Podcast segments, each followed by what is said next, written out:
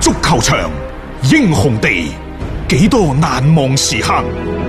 Breathtakingly brilliant. 從最後三分鐘絕殺逆轉到伊斯坦布爾勝利大逃亡，從希臘神話到冰島奇蹟，從童話變成現實，從英雄變成傳奇。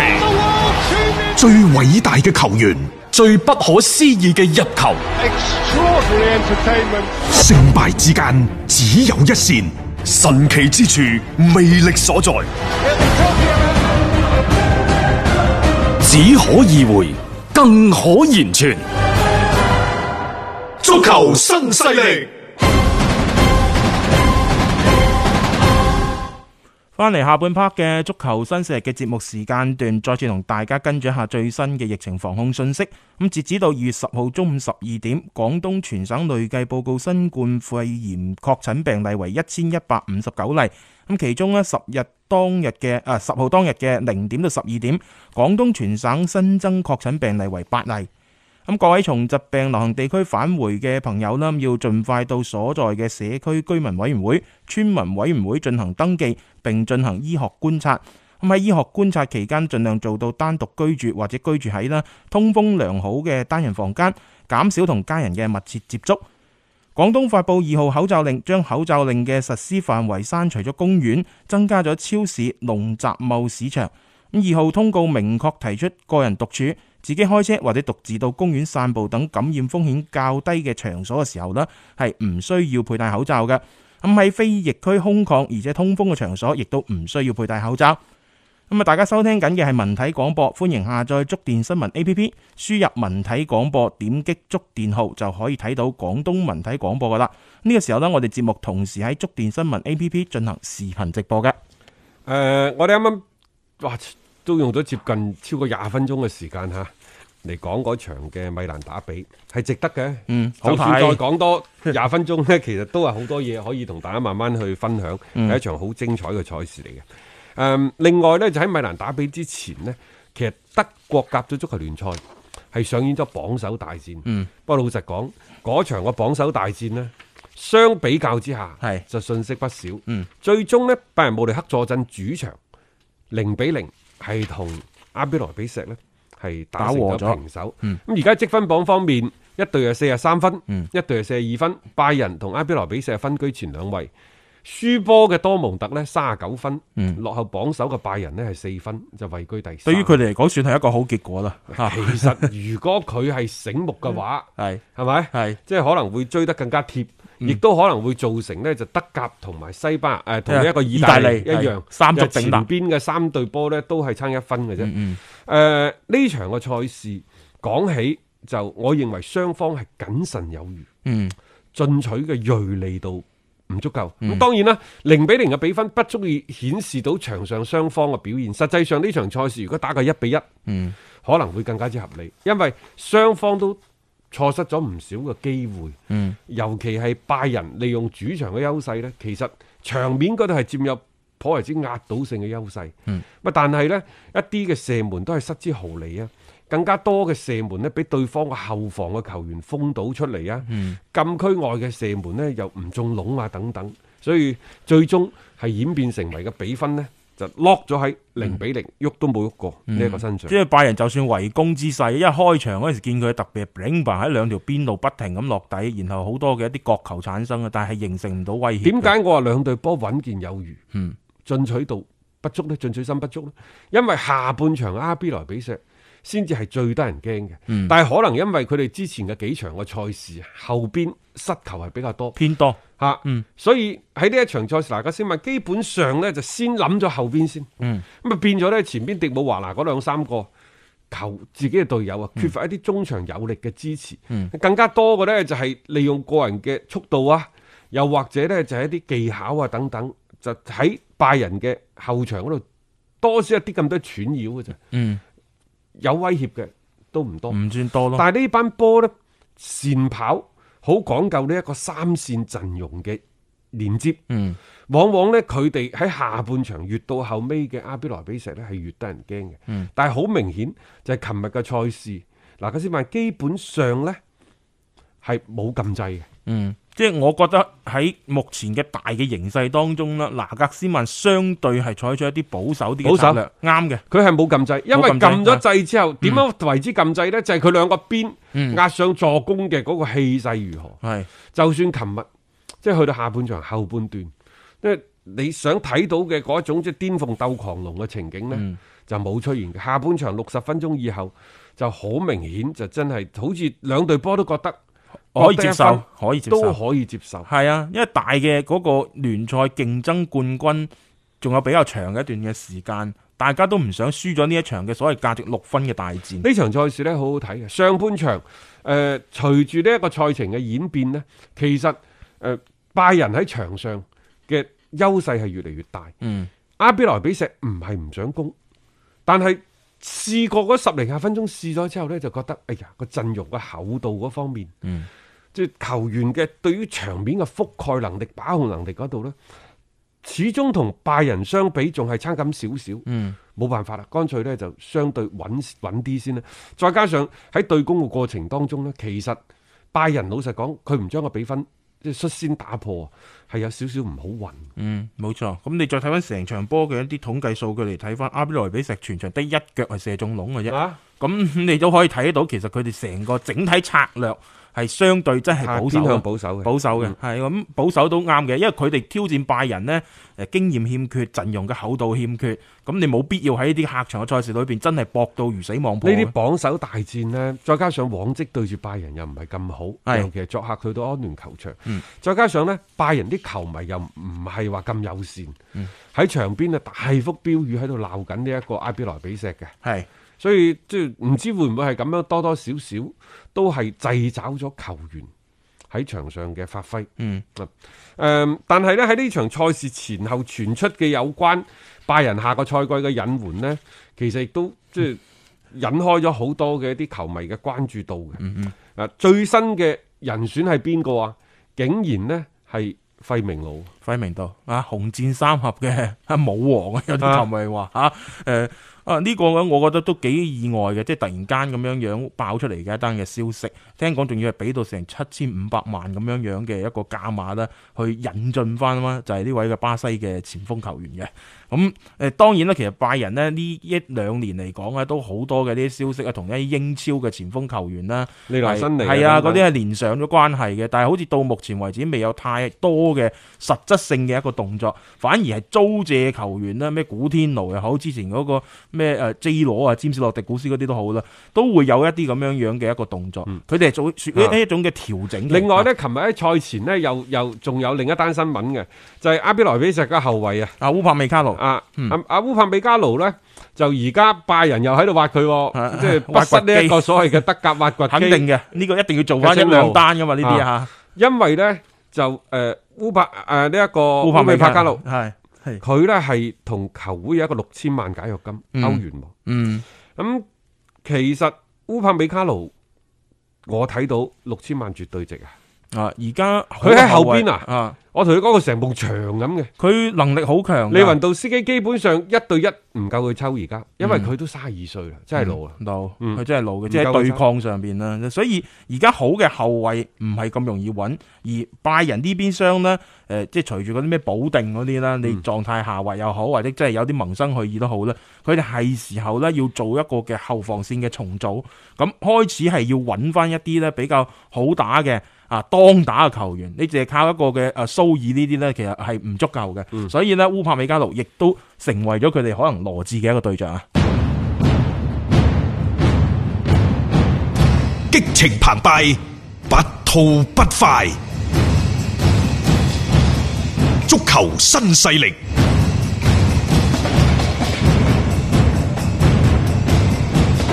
喺西班牙甲組足球聯賽方面呢，嗱，琴日愛斯賓奴真係贏啦喎，係啊。開齋咯喎。好堅挺。點解話開齋呢？就係、賽前啲數據係一路演變落嚟，都係非常之堅挺嘅。嗰、對馬略卡呢，真係唔識踢即係呢個客場打踩到場，冇不過我論倒啫。係覺得咁樣。嗯經歷咗琴日嘅輸波之後呢，作上咗呢客場蟲嘅馬略卡呢，其實嚟緊。嗯，啊！大家反正等競彩啊，北單開翻嗰陣時就要留意佢噶咯喎。 係我覺得即係所謂觸底反彈，嗯就物極必嗯反，作上咗客場蟲嘅馬略卡。啊，就算從而家開始，乃至到下個賽季，大家不妨大膽啲追捧馬略卡嘅客場系啊，咁啊呢啲冇可能永遠都喺個 嚇。啊哦地底嗱呢句説話掟喺度系 OK 嚇啊啊掟喺度，啊下個賽季嗯打到一半嘅時候，我哋再印證。诶诶，但不過首先佢要補組成功佢啫，補組呢， 誒而家就係佢係雷加利斯，嗯誒仲有呢，就係愛斯賓奴啦愛斯賓奴，係咯前邊仲有對次達，誒次達係二十分。嗯另外啱啱我哋再講嗰三隊波全部十八分，係再往上走呢，就係呢一個伊巴啊、華拉道列嗰啲都廿四五分、嗯廿六分噶啦。所以今年西甲嘅降班嘅形勢啊，好有可能係三選一。嗯我大膽啲講句啊，其實喺呢幾隊波當中，可能真係馬略卡特。嗯點解呢？第一，馬略卡嘅入波比較多。嗯喺上述嘅四隊幫當當中呢，佢入波係最多嘅。係其次呢，就係、佢只要輕輕改善下客場嘅戰績呢，佢唔係擲唔起。嗯只要你話愛斯賓奴贏波都好啦嚇，其實我真係唔係咁睇好愛斯賓奴個好補組問咯，嗰種即係同埋我又覺得有時連運氣都唔幫佢哋。佢個防線係最差嘅。啊係啊，咁而家嗯所有嘅西甲球隊當中呢，佢係第一隊失球達到四十球嘅球隊。嗯即係如果話進攻線唔係太鋭利，我都話你有冇球王喺度嗰隊波火力好極有限噶啦 啊！其次你防守，我唔係話歧視佢啊，係啊，嗯即係佢係我哋中國球員嘅獨苗吓。其次，如果你個防守唔好的話呢，即係補組大業。咁當然亦都冇咁快話就地陣亡嘅，可能會捱到最尾嘅三十六七輪啊，咁嘅等等都有嘅。反而而家只係打完廿三輪啫嚇。誒頭痕嘅呢個係西甲榜尾嘅形勢。係喺榜首方面呢，就皇馬同埋巴塞嗯琴晚啊雙雙贏波，咁啊繼續呢，就係拋離呢一個加泰，嗯以及呢就馬體會，應該講係進一步確立咗呢，就呢一個兩強爭霸嘅咁嘅。局面啦局面係好啦，但係兩個贏波呢，一個俾人捧咗上天，一個呢，佢係俾人搭咗落地。嗯啊，嗰邊嘅皇家馬德里對住奧沙辛拿作客炒四比一。嗯咁啊，所以咧就即係斯丹又一次咧就被捧上咗神壇，不過又抵佢嘅，因為嚇即係咁樣嚟，本身係上半場二比一，嗯下半場我仲以為二比一，行開陣一翻嚟一睇已經係四四比比一一。係啊，即係啊瞬間咁拉開比分。巴塞其實亦都係作客，嗯佢哋作客對住皇家貝迪斯就贏咗三比二，但係點解一個被捧上天，一個被搭翻落地呢？因為被搭落地嘅石地恩就話：喂，其實西班牙啲媒體話你而家呢隊波同華為迪嗰陣時有乜嘢區別？華為迪倚靠美斯，唔通你石迪恩又係就唔倚靠美斯咩？冇錯，佢哋覺得，因為嗰場波我冇睇啊，我借借用人哋啲説話，佢哋、覺得石迪恩對美斯嘅依賴更甚於華為迪前任嘅教頭。我又覺得邊個嚟教都冇辦法避開呢一個嘅。誒、即係現實嘅狀況，即係美斯在陣中，你唔靠佢，你靠邊個？你亦都只能夠係為佢而馬首是瞻，好被動㗎。啲主教練而家，我覺得你就算換邊個過嚟，你都係處於一種即係相對嚟講係弱勢，甚至乎係冇咩存在感嘅一個位置。所以我就話，其實呢隊巴塞啊，即係而家佢係贏波啊，一路有贏，但係你要睇住喎，打咗廿三輪嘅賽事，皇家馬德里失咗十四個波，嗯，琴日失多隻啊嘛，十四隻十，四隻，巴塞失咗廿八隻，嗯，整整係對方嘅一倍喎，嗯，咁你就好頭痕噶咯即係喺防守端其實出現咗個問題呢，已經係我覺得而家就佢呢班人呢，幾難去做一個改變。喎，其實即係整隊嘅巴塞，佢係進入一個所謂嘅人員更新換代嘅高危期。嗯因為 C 朗呢，上個賽季離開咗皇家馬德里之後，嗯上個賽季呢個賽季，皇馬係實現咗人員嘅更迭。佢而家呢，陣中年輕球員居多，只不過佢前邊嘅火力唔算太穩定。嗯夏薩特打下雙下打下雙下，不得不倚靠賓森馬呢、個年過三十嘅老將，嗯但係佢中後場俾。斯丹係執得越嚟越順，咁啊、嗯隨住呢，即係話後防越嚟越穩陣，你睇下佢而家前場嗰啲入波、嗯開始啊多起身慢㗎啦慢得噶啦，係咪啊係？所以即係話整個皇馬琴日嘅贏波係被捧咗上天嘅，嗯但係巴塞嘅三比二贏貝迪斯，佢係因為包括烏迪迪嗰班嘅烏迪迪，琴日係零助福、零封堵、係零 攔截等等，總啊即之係喺度係交唔知做乜嘅交咗一個呢就無比醜陋個數據出嚟。係咁好啦，即係大家就喺度質疑，喂，你而家前邊嘅美斯，嗯後邊嘅比基等等，全部都越嚟越老嘅咯喎。你而家唔單止話你前邊執唔掂，前邊你一路從古天奴開始到迪比利到基士文一路都執唔掂，嗯但係兩年過咗去，唔經唔覺，擰轉頭一睇，死啦！比基嗰啲都老啊嘛，都老啊，即係話係開始撐唔住啦。前邊執唔掂，係因為尼馬被人強挖走之後，引發咗巨大嘅動盪。你必須要幫美斯要補掂前邊，但係補幾都補唔掂，時機錯失咗，後邊嘅危機再一次係係湧現咗出嚟。即係而家呢班波呢，係繼續係贏波，但係呢一種贏波呢，場面更加之甩漏，甚至乎有啲肉酸啊！對美斯嘅依賴就越嚟越重，越嚟越大。亦都僅此一種方法可行可行嘅啫。嚇、啊誒，佢哋而家係醫得頭嚟腳反筋嘅然之後嗰你種唔狀係，態然之後你睇唔到就係話後美斯時代，啊，亦就真係當美斯有一日要離開巴塞，嗯，要退役嘅時候，仲有邊個可以頂替得到？又或者係可以挺身而出，帶住呢一隊巴塞繼續前行？你缺乏一啲中生代嘅優秀嘅球員，嗯你缺乏一啲扎起嘅新秀。即係冇人可以去接到班啊但係呢個呢，即係之所以話巴塞琴日贏波俾人即係啊打落地，救病嘅原救因。病嘅原因嗯係係嗰種嘅焦慮嘅心態，即係就算你贏咗呢場波又如何啫？嗰、個問題係未解決。甚至乎我同你講大雄，嗯可能一九到二零賽季，可能西班牙國家打比，巴塞會擊敗皇馬，嗯，唔出奇。可能繼續攞多一年嘅西甲聯賽冠軍，嗯但係你已經阻擋唔住皇馬嗰種捲土重嚟嗰種嘅氣誒，勢。呃同埋我係咁認為嘅。如果係真係要做一啲嘅工作嘅話呢，我寧願佢而家開始就已經係進入一個爛嘅一個時代當中，你由佢爛透佢，一路咁樣去做相關嘅工作，而唔係話呢誒、偶然間有一啲好成績去冚住咗呢啲嘅問題所在。因為喺誒以西班牙甲組足球聯賽前六位嘅球隊當中，而家我睇到除咗皇家蘇斯達嘅失波係三十一個之外，嗯即係前五位嘅球隊，亦都只有呢一隊咁嘅巴塞，嗯失到廿八個波嘅啫。喺比佢失球少嘅比比皆是，嗯你包括啲咩？不爾包更加唔使講啦嚇，嗯呢、班波好似專門天生就係打防守嘅，係皇馬啦、啊啊加泰啦馬、體會馬體會啦、西維爾啦等，全部都少過佢嘅。嗯，即係佢而家嘅嗰個所謂嘅誒防守嘅水平，同邊個相近啊？我睇下先，同格拉納達。嗯佢失到廿八個波，格拉納達打到而家都係失卅個波。係差唔多咁樣嘅水準啦。即係所以喺防線嗰邊嘅華拉道列啊啊，嗯嚇死你啊！我啱啱睇翻，華拉道列打咗廿三輪賽事，失咗廿五隻波啫。咪係咯，咁即係而家巴塞已經係拉到同嗰班球隊同一個水準，講下防守啊係嚇啊。咁你呢一個後防嘅漏洞一直喺度嘅話呢，咁就好頭痕噶啦。每一場比賽，因為你前面嘅進攻老實講唔順嘅，除咗美斯之外，有邊個球員真真正正係即係打到嗰種嘅效果其出次嚟？呢，就係話點解即係西班牙啲媒體喺度質疑你俱樂部，嗯點解要換華為迪？你換咗華為迪之後，你揾呢個石迪恩係等於華為迪嘅加 強版，對美斯嘅依賴程度更加之深。係換咗帥之後個打法仍然係一樣，咁你換嚟做乜嘢呢？仲增加咗一個更衣室